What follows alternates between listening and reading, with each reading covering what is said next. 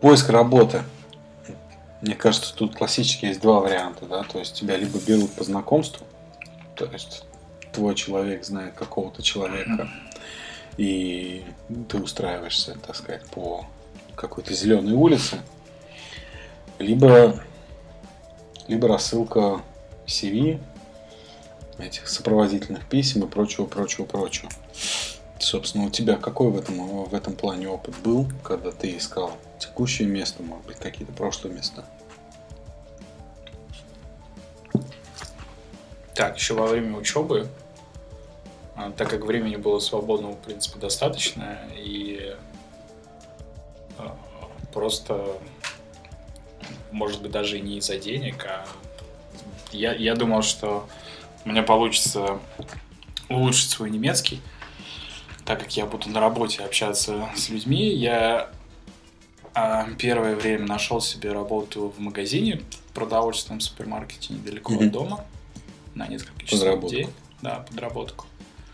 Я приходил три раза в день, раскладывал продукты по... Три раза в день или три а, раза в три, неделю? Три раза в неделю. Sorry. Три раза в неделю раскладывал продукты по 4-5 э, часов в день, то есть когда приходил в завоз, мы бегали с тележками и раскладывали это красиво на полочке. Вот. Э, я отработал там где-то полгода. А, могу сказать, что в плане немецкого языка мне практически ничего не дало, потому mm-hmm. что я начал хорошо разбираться в направлениях и в продуктах питания. Потому что обычно спрашивали, где, где это, где то, есть у вас это, есть у вас э, что-то другое, и mm-hmm. вот это и развивалось. Вот. И я подумал, да, что-то надо, что-то надо другое, и я нашел работу э, в магазине обуви mm-hmm. в Аутлете, тоже недалеко. Я работал эм, также три, три дня в неделю.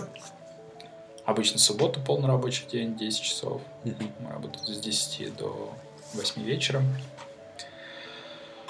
Вот, там было, конечно, поинтереснее, из-за того, что больше, все-таки в рамках магазина было больше общения, даже между, между коллегами, между консультантами было больше времени, и так ребята были тоже, mm-hmm. кажется, своей историей, немцев там не было. Mm-hmm. То есть точно так же кто-то приезжий, кто-то студент, и мы просто общались там во время рабочего дня, mm-hmm. разговаривали. Плюс с клиентами мы разговаривали. Так как я работал, опять же, не полный рабочий день, понятно, что меня ставили на самые пиковые дни, особенно вот в субботу, когда мы бегали. Бегал ты как лыск. Да, бегал и разговаривать, в принципе, не было времени. Вот. Э, в это же время мне нужно было найти практику, обязательно mm-hmm. практику. Я точно для так же института. вечерами, да, для института в, в рамках программы. Я рассылал резюме в поисках практики. Угу. Сначала, да, мне тоже очень казалось, мне, мне казалось, что вот я сейчас как на, на рассылаю, а мне как придут все. И будет проблема письма, выбрать. Да, и будет проблема выбрать. О, мне хочется куда-то ехать, уезжать ради практики еще что-то. Практику нужно было найти на 6 месяцев. Вот, и... Хотелось выбрать что-то интересное. Ну, обычно так и бывает, что первые, первые недели две, пока не начинают приходить все отказы, ты выбираешь интересное, потом ты переходишь там а, какой-то не такое интересное, и потом ты уже настолько отчаиваешься, что отправляешь хоть куда-нибудь. Хоть что-то бы подходило по твою программу. Так оно примерно и было. Обычно сам процесс, он что, что для поиска работы, что для поиска практики, это довольно сопоставимо. Угу. Это довольно длительно, потому что большинство эм, заявлений ты подаешь через э, онлайн, и для того, чтобы подать, это нужно зарегистрироваться на портале карьерном компании. А, это, это, это будем говорить, это после того, как ты нашел эту позицию, да? Если тебе надо, вообще нашел. Если ее нашел, да. То есть тебе надо зарегистрироваться, тебе надо подправить свое мотивационное письмо, что очень важно в Германии. Это Я знаю, что в России, мне кажется, его даже нету. Обычно рассылают резюме. Здесь помимо резюме ты должен отослать еще мотивационное письмо, рассказать кратко о себе. При этом эта информация не должна дублировать информацию из CV, и ты должен показать, насколько ты хочешь работать на этой позиции, на этой компании и так далее. Плюс э, ты добавляешь какие-то свои документы, какие у тебя есть, сертификаты, учеба, подтверждение учебы, не знаю, знание языка и все такое, потому что в Германии это очень важно. Вот, занимает кучу времени, потом ты все это отправляешь и ждешь. Так примерно было и со мной. То есть на протяжении, наверное, месяцев двух я искал практику везде. Сначала я искал в Мюнхене, потом я искал в Баварии, потом я искал по всем Германии. Вот, потому что я отправлял, наверное, больше 20 аппликейшенов в день. Сколько у тебя в результате было за это время поиска всего отослано? Э, больше... Больше 200 точно. Понятно. Больше 200 точно. Ну, как бы есть порталы, где, где все это есть. То есть ты задаешь там позицию, грубо говоря, область какую-то, где, где бы ты хотел работать Э, тип позиции, либо это место, это, либо это работа, либо это практика. Лист большой, сначала говорю, что ты как-то выбираешь, потом ты просто подаешь, лишь бы получить ответ, потому что понимаешь, что многие отказываются. И довольно много. Часто бывает, что он есть на каком-то портале, но нет на официальном сайте компании. И непонятно, актуальна ли позиция еще или не актуальна. Или, может быть, она еще и была не открыта или уже закрыта. Ну, да, да, да, примерно так. Um, да, к сожалению, еще очень часто на этих порталах-агрегаторах есть позиции, которые, как ты уже говорил, да, перекидывают тебя на HeadHunter, где нужно регистрироваться, загружать все свои документы. И потом тебя еще раз перекидывают на сайт непосредственно компании, где ты делаешь еще раз ту же самую мантру. То есть это, конечно, вымораживает. И обидно даже не столько то, что у тебя получается за вечер, там ты можешь зарегистрироваться на 20-30 ресурсов, как обидно то, что, к сожалению, не так редко случается, что а, описание позиции, несмотря на большое количество слов, по сути не говорит ничего о том, что это такое. Потому что описание позиции может быть написано не, не нанимающим менеджером, а по сути HR а, специалистом.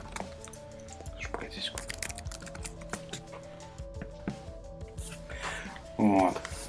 И поэтому, собственно говоря, получается, что ты читаешь вакансию и понимаешь, что она вообще не соответствует по релевантности тому поисковому запросу, который, который ты забил. То есть ты, грубо говоря, там ищешь позицию менеджера, а у тебя выскакивают позиции какие-то совершенно такие вот. Ну, либо часто непонятно те же условия или требования. Значит, если ты мотивирован и хочешь работать у нас в компании, ну да, супер да, как бы, ну и чего. А вам кто нужен-то? И тебе в итоге откажут, да, потому что у тебя там опыта нет достаточного либо образование не подходит, либо еще что-то. То есть, ну, ну да, бывает, к сожалению, да, это проблема это такое... стеклянного потолка в какой-то степени. Такое бывает. Вот. А что у тебя было по документам на момент вот, по, поиска первой работы именно постоянной здесь? Как ты готовил свою CV? Писал, не писал эти самые мотивационные сопроводительные письма? Да, так как у меня из России ничего не было. У меня были какие-то идеи, я просто посмотрел в интернете, как это все выглядит, как надо. Я попросил у своих э, друзей в университете, если у них есть что-то, потому что, в принципе, оплавились все, подавали все. Мне просто прислали пару, пару на посмотреть. Я почитал, посмотрел, да, что есть, и составил себе точно такой же. Одно на английском, одно на немецком. Резюме. Резюме и мотивационное тоже mm-hmm. Вот. Ну и вот сейчас, после некоего все-таки приобретенного опыта поиска работы, разговора с работодателями, а, то свое первое резюме, как ты оцениваешь, что там было хорошо, что там было плохо? Что там было? Мне хотелось написать все. Вот это, мне кажется, вот эта проблема, что ты пытаешься описать все, даже э, фокусируешься на каких-то прошлых позициях и расписываешь себе что, что понятно, что сейчас, так как время на анализ э, application очень короткое, надо фокусироваться именно на основных частях, либо на последней, на последней твоей позиции, либо на наиболее подходящей. Вот. Даже если она была не последняя, она была до этого, лучше расписать. Вот. Но не писать, то есть на... можно отказаться от какой-то нерелевантной позиции тех же языков, если нет никаких требований по языкам, Мгм. то есть, может, и не стоит их указывать, потому что, ну, если ты по квалификации, по опыту не подойдешь, то язык тебя точно не вытянет. Вот. И как бы, ну, Ну, в какой если, если на позиции это не нужно, то это, в принципе, бесполезно. Часто это может будет э, сэкономить какое-нибудь вре- э, место на листах. Так обычно говорят, что максимально должно быть три. Вот. Э, Так ты, ты сможешь как-то сэкономить свое место. Вот. Ну да, я вспоминаю Хотя- свое первое резюме. У меня это была телега, по-моему, о шести листах, где я, собственно, делал ту же самую ошибку новичка, описывал просто все вообще возможные проекты, которые у меня были, а слава богу, за время обучения, за время предыдущей работы здесь накопилось определенное количество интересных проектов, про которые можно было бы долго и упорно рассказывать, и достаточно интересно. Но сейчас, естественно, я понимаю, что нанимающему HR или первой, первой стадии HR это все более-менее по барабану, и они пытаются просто вычленить какие-то ключевые слова, которые релевантны для этой позиции. Почему и так обидно, что а, не всегда в позиции понятно, что, собственно говоря, они ищут, не всегда из описания понятно, и насколько твой опыт релевантен или не релевантен этой позиции, и как было бы круто показать. То есть это просто ощущение, которое приходит после того, как ты просмотришь там 100-200 вот этих джоб-офферов. Приходит Да. понимание, что, собственно говоря, на, на что делать упор, на что, наоборот, не имеет смысла давить. И в этом случае больше не значит лучше, это точно. Ну, опять же, э, к поискам работы, ко всем этим порталам, э, порталам с вакансиями на официальных сайтах, так как э, по- законодательству в Германии они должны опубликовать любую открывшуюся позицию в компании. Часто бывает, что кандидат уже есть, либо внутренний, либо Снаружи, но знакомый. Да, инсайдер. им- именно так. Они обязаны. И когда нам кажется, о, мы нашли свою подходящую позицию, часто бывает, что довольно часто бывает, что она уже закрыта. Поэтому, может быть, к- ко всем этим отказам, ну, так оно и получается, в принципе, что ты с каждым новым отказом относишься проще и проще и проще, несмотря на то, что этот градус отчаянности, он растет, да, что тебе хочется побыстрее найти, ты думаешь, а, я бы самое главное, я бы не нацеливался на какие-то короткие сроки, Мгм. недели, месяц или это. Лучше всего закладывать как минимум три месяца. Найдешь быстрее, ну, обрадуешься, да. Найдешь позже, не так, не так расстроишься. Это- Ну, это да, к сожалению, скорость это не про наших немецких коллег. М, Да. А, опять же, главное, что главное, что как-нибудь ты получишь письмо с приглашением на собеседование. Тут, мне кажется, знаешь, очень правильная была позиция кого-то из моих э, бывших тоже русскоговорящих коллег, что э, в принципе нужно себе взять за некую такую трудовую дисциплину каждые хотя бы три месяца, и вне зависимости от твоего желания сменить или не менять работу, все равно ходить на собеседование, чтобы сохранять вот этот навык, продавать себя подороже никогда не знаешь, может быть, те люди, с которыми ты сядешь за стол, предложат тебе столько денег или такие условия, что ты просто забудешь все и подпишешь контракт на месте. Ну, согласен, обычно, когда все хорошо, ты об этом даже не, не задумываешься. С другой стороны, ты хотя бы знаешь, ходя на собеседование, ты хотя бы знаешь, о чем, о чем сейчас а, разго- разговаривают люди, задают вопросы, да. Да. Это, Потому мне кажется, что это крайне, крайне важно.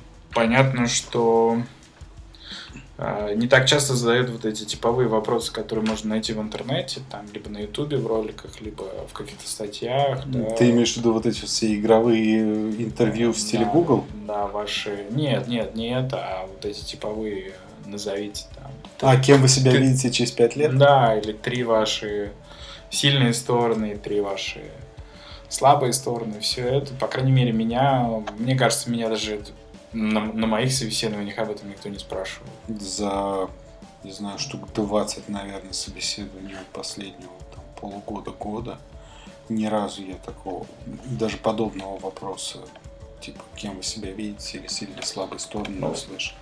Хотя на прошлой неделе меня Headhunter задал вопрос, какие я могу назвать три свои основные компетенции – но это, наверное, не сильно слабая сторона, это ему просто нужно было понять, опять же, какие ключевые слова, собственно говоря, mm-hmm. к каким позициям можно было бы применить. А, понятно. А, раз уж мы заговорили про собеседование, а, собственно говоря, а как вообще у тебя это происходило в основном? Сколько было ступеней? Как, как часто тебе звонили, ну, в процентном, например, соотношении к поданным application ам и как много из этих звонков оборачивалось, собственно говоря, а, собеседованием непосредственно как бы в компании, лицом к лицу. Если говорить о практике, то я помню, что первый звонок у меня был довольно а, быстрый, он был где-то через, через неделю. Это было на месте, это было в Ауди. Я прям обрадовался. О, звучит слишком хорошо, звучит как мечта. Угу.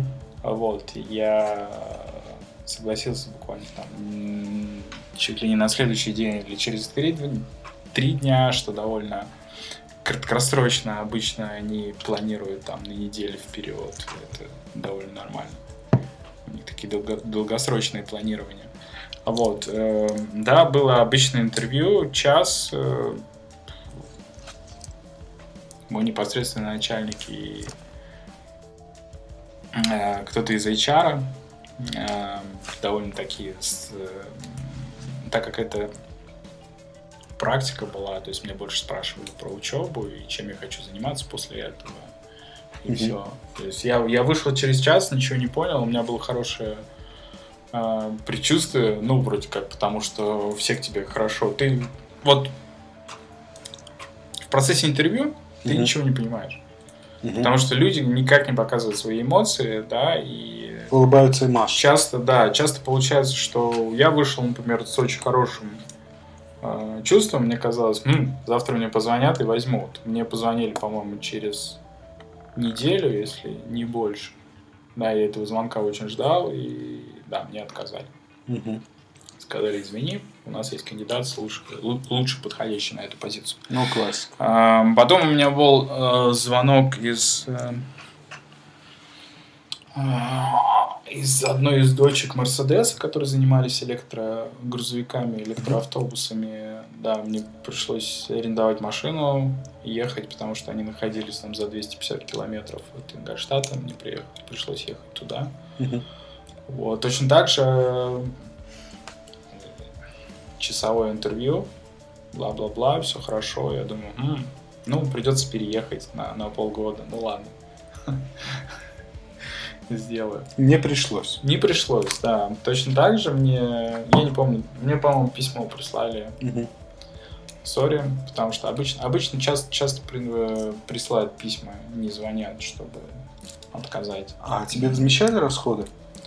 Э, предлагались. Предлагали, они обычно заполняют форму. Я это позже, правда, узнал, но обычно расходы э, либо до определенной суммы, либо до определенной удаленности в километрах.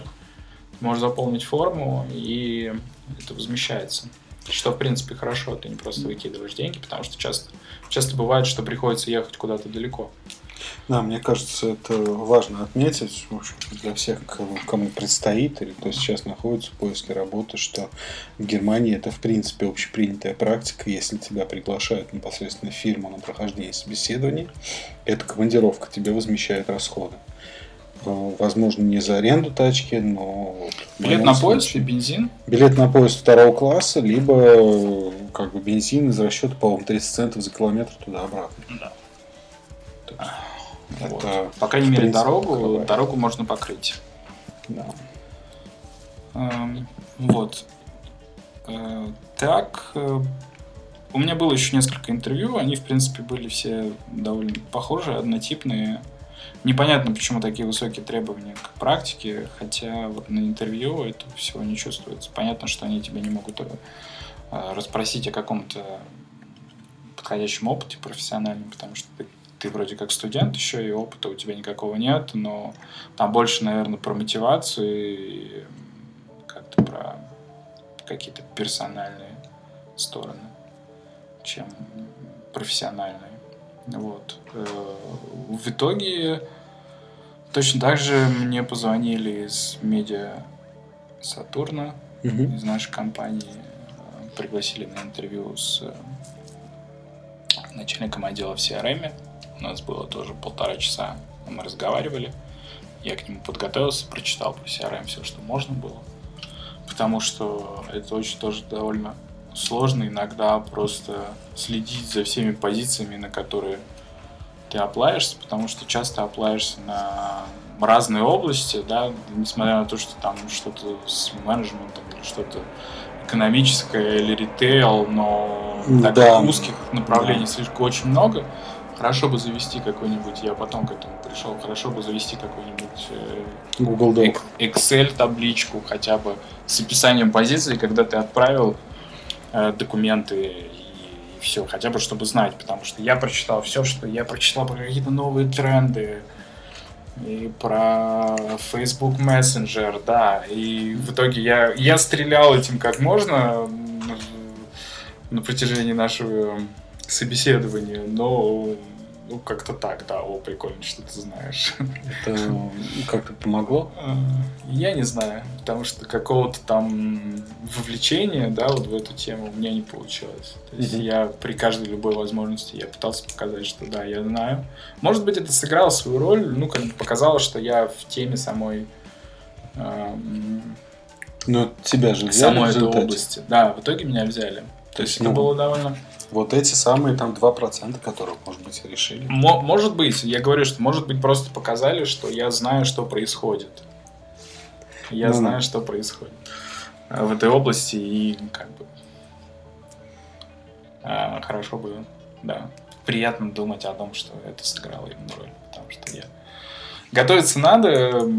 Понятно, что хорошо прочитать там, хорошо бы прочитать что-нибудь про про позицию, хорошо бы прочитать э, какие-то требования к похожим позициям, по крайней мере, ты знаешь, какие будут вопросы, из какой области.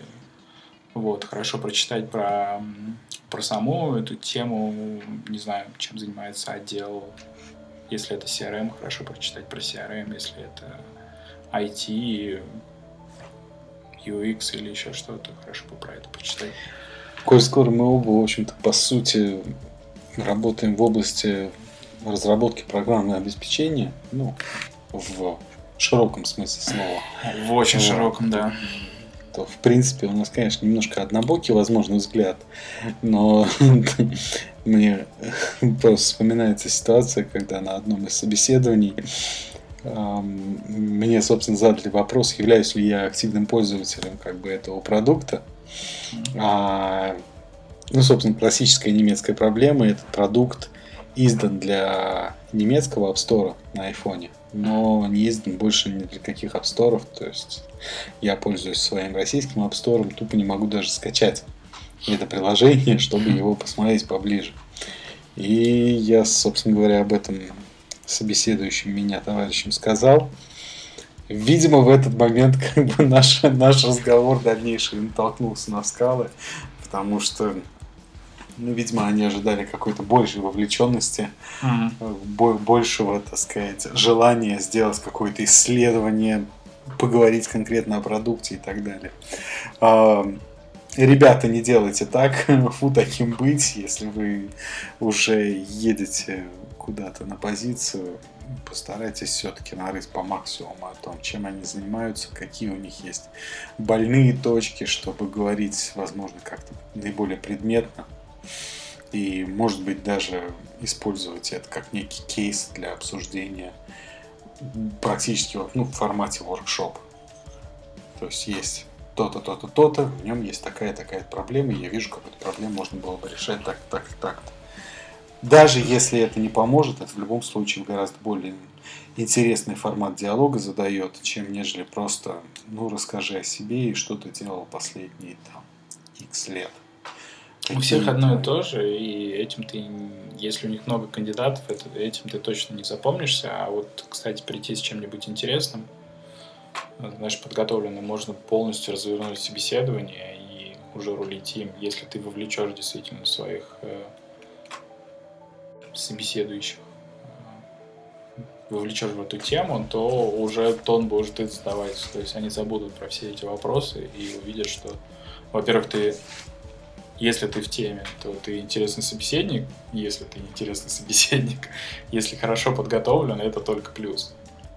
Вот. Классическая дилемма. Э, лучше быть дорогим профессионалом, чем, э, собственно, плохим, неподготовленным и дешевым начинающим. Нет, потому что если смотреть об интервью, то если ты попадаешь, если тебя приглашают на собеседование, то это уже маленькая победа. И, в принципе, дальше все зависит от тебя. Грубо говоря, первый барьер ты перепрыгнул с, с документами, то есть э, с резюме, с motivation letter. А дальше уже все зависит от тебя. Какие у тебя были самые большие фейлы, раз уж мы об этом разговаривали? А, во-первых, э, язык. Потому что, например, на большинстве собеседований, которые у меня были, они были на немецком языке. Угу. И понятно, что на английском либо на русском я бы мог рассказать это намного интереснее. Угу. На, так как Э, немецкий у меня был еще хуже. У меня получалось довольно топорно и довольно сухо. То есть мне часто... Я часто просто не мог рассказать, что я хотел.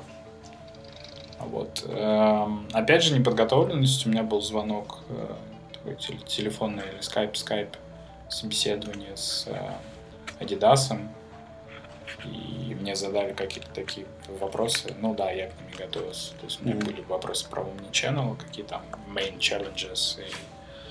И, я, да, я сказал какую-то фигню, я потом уже понял. Не, ну ко всем профессиональным вопросам не подготовишься, мне кажется, знаешь. Нет, но это был, это было опять же, как к чему мы говорим, это была позиция, например, э, практики, практики в Omnichannel угу. Department.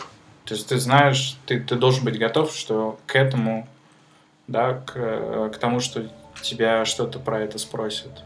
Угу. И часто, часто вот э, часто спрашивают, если ты оплаешься в тот же CRM, тебя могут спросить, какие основные тренды сейчас, какие основные challenges. Вот, вот. Угу. Вот это как бы показывает, что у тебя да, рука на пульсе, что ты знаешь, что происходит в этой области. Это довольно а как ты реагировал? Спросить. На что? На вот эти вот вопросы, на которые ты вот сразу не Я знаешь, пытался что-то придумать. И потом ты понимаешь, после этого, когда ты думаешь об этом еще раз, ты понимаешь, что, ну да, я мог подготовиться. Потому что если ты об этом не знаешь, если ты вот как, если ты к этому не готов, у тебя занимает время, и обычно первый вариант, который приходит на ум, он не самый лучший. Ну, просто, понимаешь, с другой стороны, мне кажется, да, это же ведь тоже показывает то, как ты, в принципе, умеешь держать удар и импровизировать. И, как мне кажется, на какой-то прямой вопрос, на который ты не знаешь ответа, правильнее было бы сказать так, ребята, я точно не знаю, но давайте попробуем подумать логически и, возможно, вывести какой-то правильный, неправильный ответ, но вывести его логически, потому что, ну, как мне кажется, это может еще показать то, что ты человек, в принципе, дружащий с логическим мышлением и причинно-следственными связями, Мгм. и если тебе дать как бы правильные предпосылки и задать правильное направление, куда копать, то ты, в принципе, докопаешься до каких-то разумных ответов, чем нежели просто а, отмалчиваться или без вот этой вот логической цепочки просто начать стрелять какими-то штуками из головы, может создаться ощущение, Ну, что ты неадекват. Опять же, я говорю, что да, если бы я, я об этом прочитал заранее, если бы я знал, да, потому что, в принципе, я могу сказать, что да, про это и спрашивают как раз, какие-то там тренды в этой области, какие основные трудности, вот. Вот Я что. просто к тому, что если ты совсем молодой специалист, то ты в- практически в любой сфере, ты ко всему все равно не подготовишься. То есть, да, что-то почитать имеет смысл, но к каждому собеседованию штудировать какую-то литературу, научные труды, это уже контрпродуктивно. Это там- Немножко ознакомиться и как-то вот подумать в эту сторону, просто потренировать свое логическое мышление. Ну, логика еще никому не мешала. Понятно, что, ну да, согласен. Но опять же, книжки сейчас каждому собеседованию читать не нужно, но в интернете, например, задать в гугле тот же поиск или на ютубе, когда эти короткие ролики по 5 минут, они тебе хотя бы какую-то идею закинут. Даже если ты придешь к тому, что тебе нужно выстраивать цепочку, Мгм. тебе просто будет проще. Вот. А, Проще его в- выстраивать, когда ты хотя бы что-то знаешь, у тебя как-то Ну да, крупица есть. Да, а когда ты вот будешь выстраивать точно так же из ничего и в ничего, вряд ли из этого что-то получится. Ам, Немножко хотел бы вернуться к языку и к своему собственному опыту. Ам, Еще одно подтверждение того, что на собеседование ходить надо, и надо много, и не забывать об этом, даже если у тебя уже есть работа, просто по той причине, что, грубо говоря, свои 10, первые или 15 собеседований, как телефонных, так и на месте, это был для меня тоже дичайший стресс, потому что в 95% случаев, а, даже если описание позиции на английском языке, со мной начинали разговаривать на, на немецком. Я помню два случая из, я не знаю, 50 звонков, а, когда человек после первой же фразы приветствия задавал вопрос, мы будем общаться на английском или мы будем общаться на немецком. У меня тоже было такое Из несколько полусотни звонков это было вот два примера, до сих пор помню название этих компаний. Потому что это говорит о том, что культура в компании как бы не только номинально как бы декларируется как мультикультурная или мультиязычная, но действительно люди, как мне кажется, действительно этим живут. Несмотря на то, что в результате я как бы уходил потом в компанию, которая, с которой все разговоры были на немецком, но потом все свои письма, все, всю свою документацию я писал на английском, и это вообще не вызывало никаких проблем. То есть, по крайней мере, в сфере IT, тут, тут, слава богу, практически 90% э, коммуникации, 90% вакансий не вызывают проблемы, если ты не говоришь на немецком языке. У меня тоже было точно так же. Меня буквально пару раз спрашивали, на каком языке мне проще общаться или на каком языке я хотел бы, чтобы проходило интервью. То есть для них это не проблема обычно, но не знаю, играет это какую-то роль или нет. Не могу сказать. Вот у меня тоже нету какого-то точного ощущения, но я склоняюсь, наверное, все же к тому, что если ты интересный кандидат, то тебя, тебя возьмут, даже если у тебя и английский плохой. Если ты какой-то здравомыслящий человек, у тебя есть здравые идеи и какое, какая-то организация внутри. А, ну, как ты сказал, да, если ты не подходишь по основным компетенциям, то, а, то знание языка у тебя тоже особо не вытянет. Да, согласен. Вот. Слушай, и, соответственно, ты нашел работу сразу после, после института. Это так? Э, Почти. Почти, потому что после прохождения практики мне предложили задержаться еще на полгода, проработать как, как студент, как работающий ст- студент, 20 Мгм. часов э, в неделю. То есть я бегал на работу обычно после учебы. А, ну, в последний семестр ты имеешь? Да, Мгм. выполнял какую-то такую работу, типа презентации, Excel, Ну, табличек. и последний далее. семестр это когда ты только пишешь, грубо Нет, говоря, нет, нет, это был предпоследний семестр. А, окей. Это был предпоследний семестр. э, Я еще учился, у меня были лекции. Я вот после них, либо когда лекций не было, потому что э, на последних семестрах уже лекции не каждый день. Она бывает блоками, например, там 4 дня в неделю, 3 дня в неделю. Есть Да. оставшиеся дни ты можешь работать. Э, Я, да, у меня были какие-то идеи, о, если меня попросили остаться э, работающим студентом, скорее всего, мне предложат работу. И понятно, что я пытался как-то показать. Э, Я также договорился писать свою дипломную работу с ними. Мгм. То есть, так как я уже знал, у меня была какая-то идея, у меня была э, тема, которая мне нравилась, и у меня, в принципе, я уже знал людей, которые, которые а, могут мне дать информацию, потому что я работал с, э, с статистически- статистическими данными.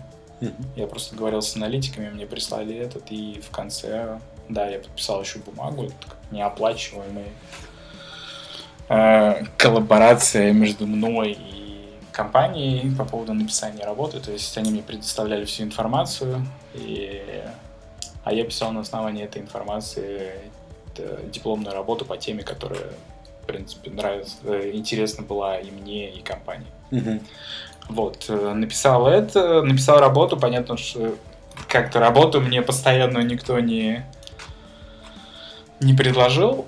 И после окончания учебы, так как у меня была еще студенческая виза, ее продлевают на полгода. И вот в течение полугода после, после окончания учебы ты должен, грубо говоря, найти работу, если ты хочешь здесь остаться. Э, Опять же, тот же самый процесс, как и с практикой. Я искал позиции, отправлял резюме. Мгм. Э, Вот. И в итоге в этой же компании, опять же, как э, я не, не, не нашел То есть после десятка кругов по рынку. Да, Туда. да, да, я вернулся опять же туда, и вернулся опять же как? Я просто закидывал уже письмами людей, которых я знал из компании на протяжении моей практики, или, по крайней мере, когда я работал там. Я напрямую им обращался, есть ли у них что-то. Мгм. Есть ли у них что-то, и вот э, э, мне ответили, да, у нас есть такая позиция. Если интересно, присылай резюме, мы дадим начальнику отдела, и он посмотрит. То Да? есть опять же какой-то фастлейн. Да, да. То есть это неофициально без HR. Вот, я встретился с департмент-менеджером, мы переговорили, он мне закинул какую-то информацию, вот этим и этим, новый отдел, мы будем заниматься этим, этим, этим, твоя позиция будет это, это, это. Интересно? Да. Окей, тогда я организую официальное интервью с HR и с непосредственно там начальником. Но ты все равно же, получается, подавался через, э, через джоб-портал э, компании Уже как... на какую-то такую дженерик позицию для того, чтобы, собственно, это все официально прошло. Нет, позиция была открыта, Мгм. я о ней просто не знал. Ага. Вот, она как-то просто проскочила, потому что, опять же, как, как ты уже говорил, по описанию, например, я бы никогда на нее не зааплавился, потому Мгм. что по описанию она по требованиям даже она ко мне не, она, она мне не подходила. Там, там требовалось именно знания и опыт в какой-то в работе с определенным ту, тулзами и платформами, да, и я бы, честно говоря, я бы ее просто отметнул. Как э, недостаточная квалификация. Да, да. Но это так. вот как раз, мне кажется, частично отвечает на вопрос, откуда берутся такие странные дженерик описания, потому что, видимо, компании просто постоянно держат там несколько позиций открытых для того, чтобы люди подавались, и для того, чтобы, ну, практически, как э, местно это называется, инициатив бивербанк, Мгм. когда четкой позиции нету, но хотелось бы получать запросы от талантливых людей, а уже под них там либо позицию создать потом, либо их как-то а, в принципе присоединить, даже несмотря на то, что явно позиции прописанные под это дело нет. Ну, я уже говорил, как так Amazon у меня создал впечатление, потому что когда я оплавился в Amazon Мгм. на работу, у меня точно так же было 4 интервью, и последнее интервью, когда уже в штаб-квартире в Мюнхене, когда я с ними разговаривал, и как- какой отдел, мне сказали, ну, мы, мы еще не знаем, какой точно, потому что позиция моя сама была и- e-commerce specialist. М, Ну, понятно. То есть Это максимально широкое, им нужен был там Нормальный пацан. человек с э, сознанием Excel, и, грубо говоря, они себе отбирают какой-нибудь пул подходящих людей, Мгм. подходящих, грубо говоря, уже настолько широко подходящих компаний, что потом на основании запросов различных э, отделов тебя просто отправляют в определенный отдел. Ну, Понятно, может быть рабочие продукты питания, да, Мгм. может быть музыка, еще что-то, мода и так далее. То есть ты, в принципе, не знаешь, в каком отделе ты будешь работать, даже на, на, на этапе финального интервью. Вот. Поэтому, может быть, да, они создают вот э, публикации вот этих широких, э, таких довольно широким описанием Да, позиций. которые висят годами. Они создают себе какой-нибудь пул людей более-менее подходящих. Вот. Слушай, ну, в, как бы, опять же, возвращаясь к нашему разговору о статусе визы, потому визы, мне хотелось бы немножко тут углубиться и поделиться тоже своим опытом, потому что я тоже фактически с, на последнем на последнем на последних двух семестрах обучения э, работал сначала как полугодовую практику и потом во время написания диплома а, подрабатывал как VR-студент в том же отделе. И тоже после того, как институт начал, ну, в процессе того, как институт начал подходить к концу, и моя, собственно говоря, студенческая виза тоже начинала, начала заканчиваться, передо мной встала необходимость, о, надо срочно найти какую-то работу. Вот. И мне повезло, что работу я нашел буквально в течение недели, тоже вот внутри компании. А, Это быстро. Я, да, сейчас я понимаю, что это как неадекватно быстро произошло. Я подал заявку на три позиции, и мне отзвонились в течение там двух-трех дней по одной из этих позиций. Я поговорил с руководителем отдела, сказал, что мне это необходимо срочно. Через еще три дня у меня был контракт на руках, подписанный с его стороны.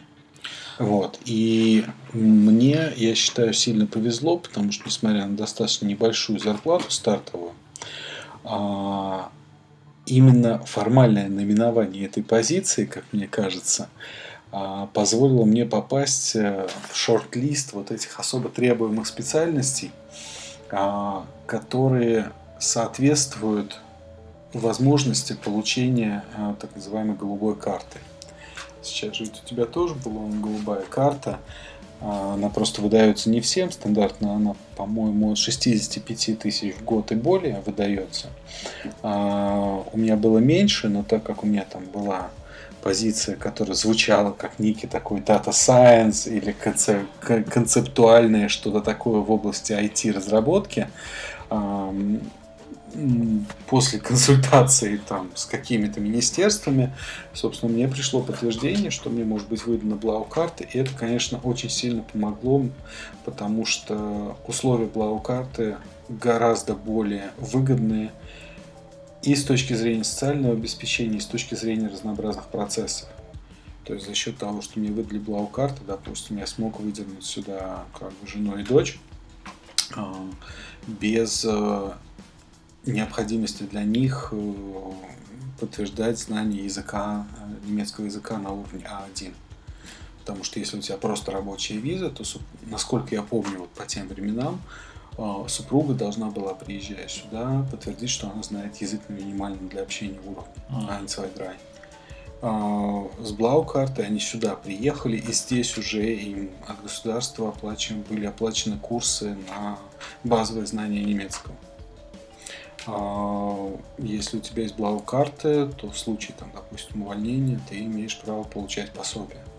Если у тебя просто рабочая виза, не все так однозначно. И самое главное, то, что владельцу блау-карты а, дается разрешение второму супругу на работу. без ограничений. То есть не просто какой-то part-time, а mm. второй супруг может приехать и полноценно работать как бы full-time.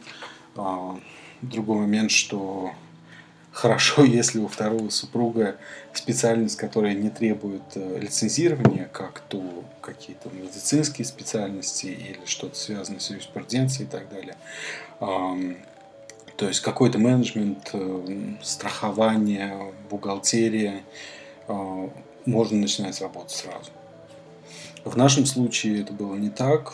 Вот до сих пор нам нужно подтверждать сертификат для вот этой медицинской специальности. Но опять же, все делается, просто занимает очень много времени.